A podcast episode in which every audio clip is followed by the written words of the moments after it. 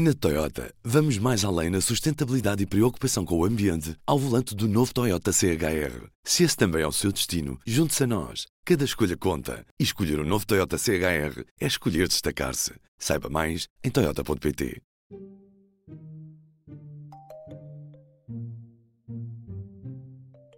Ora viva! Hoje vamos falar de censos. 2021 volta a ser ano em que se faz o recenseamento da população e da habitação.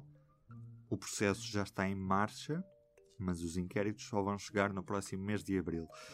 Neste P24 vou falar com a Paula Paulino, que é a coordenadora do Gabinete para os Censos 2021, e com Almiro Moreira, que é diretor adjunto do Departamento de Recolha e Gestão de Dados. O censo é da responsabilidade do Instituto Nacional de Estatística.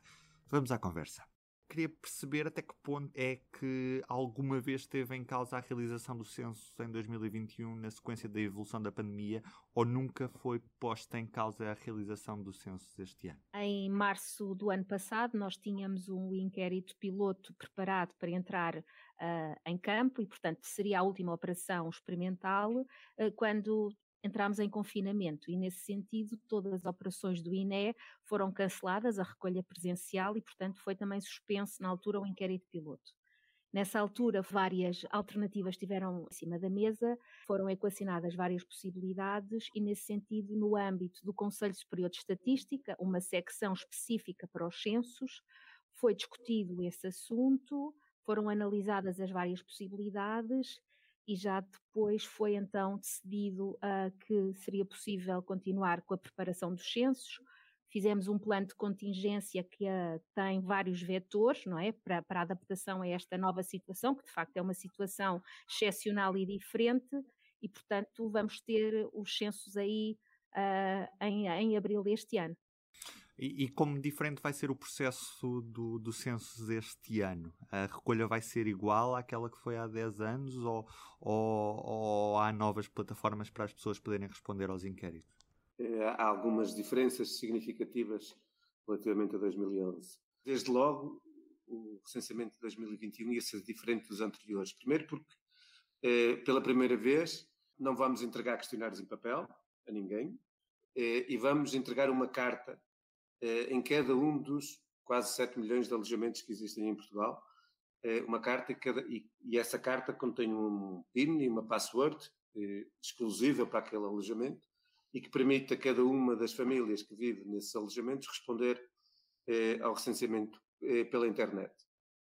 Adicionalmente, e também já, e por causa da pandemia, abrimos a possibilidade da resposta pelo telefone, porque sabemos que existe um conjunto de alojamentos que poderá não ter acesso à internet, poderá não ter familiares ou amigos que os, que os ajudem. Poderemos ter os balcões do Essêncios que tínhamos previstos e que temos previstos nas 3.092 freguesias eh, não estarem abertos porque a freguesia está fechada, por, estar, eh, por funcionários estarem confinados, por um sem número de motivos, e temos também aqui a resposta por telefone, portanto, uma alternativa eh, para quem não pode responder pela internet. Eh, depois temos também a novidade de que os recenseadores vão ter uma aplicação num smartphone, nós chamamos o R-Recenseador, em que vai ser a ferramenta principal de trabalho deles. Portanto, ele, cada recenseador vai ter essa aplicação instalada no smartphone que é próprio de cada um, ou seja, é, é on-device, e nessa aplicação eles vão poder fazer tudo o que, o, que, o, que, o que é necessário para fazer a recolha do recenseamento. Vão poder associar a cada casa uma carta, é? e aí o INE fica com a garantia de que eh, aquele alojamento eh, está associado àquela carta e, portanto, a resposta vai ser daquele alojamento específico. O recenseador, com essa aplicação, pode também editar e, e atualizar as moradas eh, desse alojamento, que é também algo muito importante para o INE ter, eh, acabar este recenseamento com todas as moradas eh, o mais fidedignas possíveis. Portanto, essa aplicação do R-Recenseador é, no fundo, uma grande novidade também aqui, Primeiro, porque o recenseamento só vai terminar quando ele completar toda a lista que nós lhe, lhe demos para fazer. Da nossa parte, dá-nos um maior controle e acompanhamento de como é que o próprio processo da recolha está, está a decorrer. Este é um processo muito, muito longo e que envolve muitas pessoas. Vocês têm números de quantas pessoas é que este processo vai envolver ao certo? A recenseadores e técnicos que, que, vão trabalhar para o censo? Nós temos entre, entre a equipa geral, digamos assim, de recolha, eh, não estamos a falar de tudo o que é o background do INEP, porque também são algumas dezenas, mas a equipa de recolha seremos cerca de 15 mil. Eh, portanto, os recenseadores são naturalmente que ocupam a maior fatia, cerca de 11 mil, eh, mas depois para cada freguesia temos basicamente uma pessoa que coordena o recenseamento daquela freguesia. Depois temos ao nível do município uma coordenação municipal, uma parte mais técnica para, para o procedimento da execução e outra parte para a parte mais logística, ou seja, isto envolve depois também uma série de, assinatura de contratos, de pagamentos, portanto, tudo isto também está ao nível municipal. E depois temos uma cadeia mais regional, eh, que envolve, desde logo, eh, a Coordenação Nacional dos Censos, que está, neste caso, com o Departamento de Recolha e Gestão de Dados, eh, comigo, neste caso, e depois temos os nossos delegados regionais, no fundo, coordenam regionalmente o recenseamento, eh, assim como temos também a colaboração dos Serviços eh, Regional dos Açores e da Delegação eh, e da Direção-Geral de Estatísticas da Madeira, que também nos apoiam aqui no recenseamento, e por isso somos, no fundo, 15 mil. É muita gente. E a cada, é a cada census há sempre a possibilidade de ir adaptando o, questionário à realidade de, de, daquele ano, daquela década. De que alterações é que há uh, no questionário deste ano uh, em relação ao questionário de há 10 anos, 2011? Sim, há um conjunto de variáveis que estão presentes nos questionários dos censos desde o primeiro recenseamento da habitação. Ou seja, algumas variáveis como sexo, idade, nacionalidade são perguntadas há mais de 150 anos, não é? Desde o, desde o primeiro recenseamento da população. E depois, naturalmente, há variáveis que vão entrando ou saindo de acordo com a importância da temática durante a década e, e durante uh, esse, esse período. Ah, na, na, verdade, o, o, que tem acontecido nos últimos anos é que normalmente uh, há, há, uma grande tentativa e uma grande tentação em incluir muitíssimas questões nos censos, não é? Sendo um inquérito exaustivo, é sempre uh, aguardado com muita expectativa e, portanto, de, de, diferentes formas temos sempre muitas, muitas solicitações para introduzir. Mas aqui há, que terem atenção dois tipos de, variáveis, digamos assim. Por um lado, há um conjunto de perguntas que são obrigatórias em termos de regulamento um, da, da União Europeia, ou seja, há um conjunto de perguntas que todos os países da União Europeia têm que cumprir, e, portanto, temos um primeiro pacote de perguntas obrigatórias, e depois temos naturalmente cada, cada país tem uma, uma, certa liberdade para introduzir um conjunto de, de, questões adicionais. Contudo, muitas vezes também tem que ser eh, discutido esta, esta questão, porque não, não, se podem ter questionários muito longos, não é? E com muitas perguntas. Nesse sentido, houve uma consulta pública uh, em que uh, a sociedade pôde uh, sugerir temáticas para analisar, e, e, essas temáticas foram analisadas também, mais uma vez, no âmbito do Conselho Superior de Estatística, nessa secção eventual de acompanhamento dos censos. E basicamente, como é que ficamos com o questionário? Uh, o questionário, face aos censos anteriores, foram retiradas algumas questões no âmbito do alojamento, ou seja, algumas variáveis do tipo tem água canalizada, tem casa de banho, tem instalação de banho ou duche face aos valores que já obtidos na última década, que eram já muito expressivos e, portanto, já era muitíssimo residual as situações em que não tinham essas, essas funcionalidades. Portanto, esse tipo de perguntas foi retirado e, ao nível do alojamento, foram introduzidas perguntas, por exemplo, que caracterizam uh, há quantos anos o agregado reside naquele alojamento, isto também para dar alguma dinâmica do mercado habitacional e também, por exemplo, se o, o, alojamento se é arrendado e se tem algum tipo de apoio ao arrendamento. Este apoio ao arrendamento é uma nova pergunta. Depois, no caso dos indivíduos, uh, no caso das pessoas, vá, dos questionários individuais, em termos de, de, perguntas, basicamente só entrou uma pergunta nova, que é o motivo de entrada em Portugal para a população que residiu fora de Portugal e que uh, nos últimos 10 anos entrou no país, portanto, tentar perceber o que é que motiva essa, essa imigração, digamos assim, e foram retiradas algumas perguntas relacionadas com a presença num momento censitário ou, por exemplo, o número de trabalhadores da empresa, porque temos uma, outras formas de chegar a essa, a essa informação.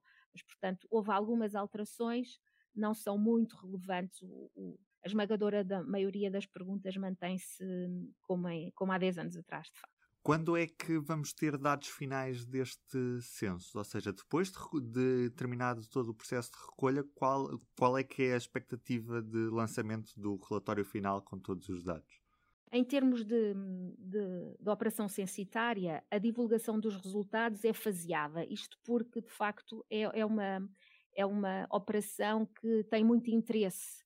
E nós temos a primeira divulgação, o que nós chamamos de resultados preliminares, é logo no final da recolha, mas são uns, uns resultados que apenas disponibilizam o, o valor da, da, população, ou seja, a contagem de indivíduos recenseados e a contagem de alojamentos. Depois temos uma outra fase de divulgação de resultados, que são os resultados provisórios que estão previstos para uh, o início de 2022, uh, final de 2021, se conseguíssemos, e depois, de facto, todo o plano de apuramento e todos os resultados dos censos estão previstos para o último trimestre de 2022. São muitos dados que têm que ser tratados, validados, etc. Portanto, um, dizer também que, em termos internacionais, as datas que temos de referência para divulgar é só em 24, portanto, antecipamos eh, largamente já o fizemos no passado, esperemos fazê-lo novamente, antecipar estas obrigações que temos em termos de divulgação de resultados. Queria falar da segurança dos dados. Não há nenhuma informação que fique localmente gravada no, no smartphone do, do, recenseador, ou seja, toda a informação é, é, é guardada nos, nos servidores que, que, o INE vai disponibilizar e por isso o recenseador, apesar de estar ali em contacto e parecer que é ele que está a recolher a informação, toda a informação eh, fica segura e, e, e, a confidencialidade garantida de todos os dados que são prestados no INE. Eh, assim como também com esta pandemia fizemos, e estamos também em articulação com a Direção-Geral de Saúde, com um protocolo de, de segurança e de saúde pública. Eh, ou seja, em que demos todos os nossos recenseadores, todos os intervenientes em todas as fases, têm instruções claras e, e, muito precisas do que têm que fazer para garantir que, de facto, o trabalho deles vai ser feito, que a recolha vai ser feita com a qualidade que precisamos, mas sem pôr em risco a saúde da população e a saúde também dos, dos, dos, nossos colaboradores. É um desafio que temos pela frente, todos, não é? Enquanto país, enquanto sociedade, responder a este, a, a este estudo. Que é, que é, importante, de facto, para, para definir o futuro do país e, portanto, contamos uh, com todos nesta, nesta, nesta missão, digamos assim. Aqui o nosso momento censitário, que é sempre uma data que gostam de ter, é 19, 19 de abril de 2021, por isso é, é, é com base nessa data que vai ser a referência de todos os censos e o que nós pedimos é que toda a população possa responder nas duas primeiras semanas, logo após o dia 19, para que também limite aqui a necessidade de mais tarde os recenseadores terem que voltar a bater à porta das pessoas, terem que estar mais próximos outra vez para evitar os contactos que hoje em dia todos queremos evitar e por isso aqui o nosso apelo também a quem nos ouvir e, e quando for a altura de responder, depois de 19 de Abril, fazê-lo o mais breve possível. E com este apelo, o P24 termina por aqui. Eu sou o Ruben Martins. Muito obrigado aos dois. Foi Obrigada. mesmo um prazer e obrigado. muita força neste processo. Muito obrigado. Tenha um bom dia o público fica no ouvido. Na Toyota, vamos mais além na sustentabilidade e preocupação com o ambiente ao volante do novo Toyota CHR. Se esse também é o seu destino, junte-se a nós. Cada escolha conta. E escolher o um novo Toyota CHR é escolher destacar-se. Saiba mais em Toyota.pt.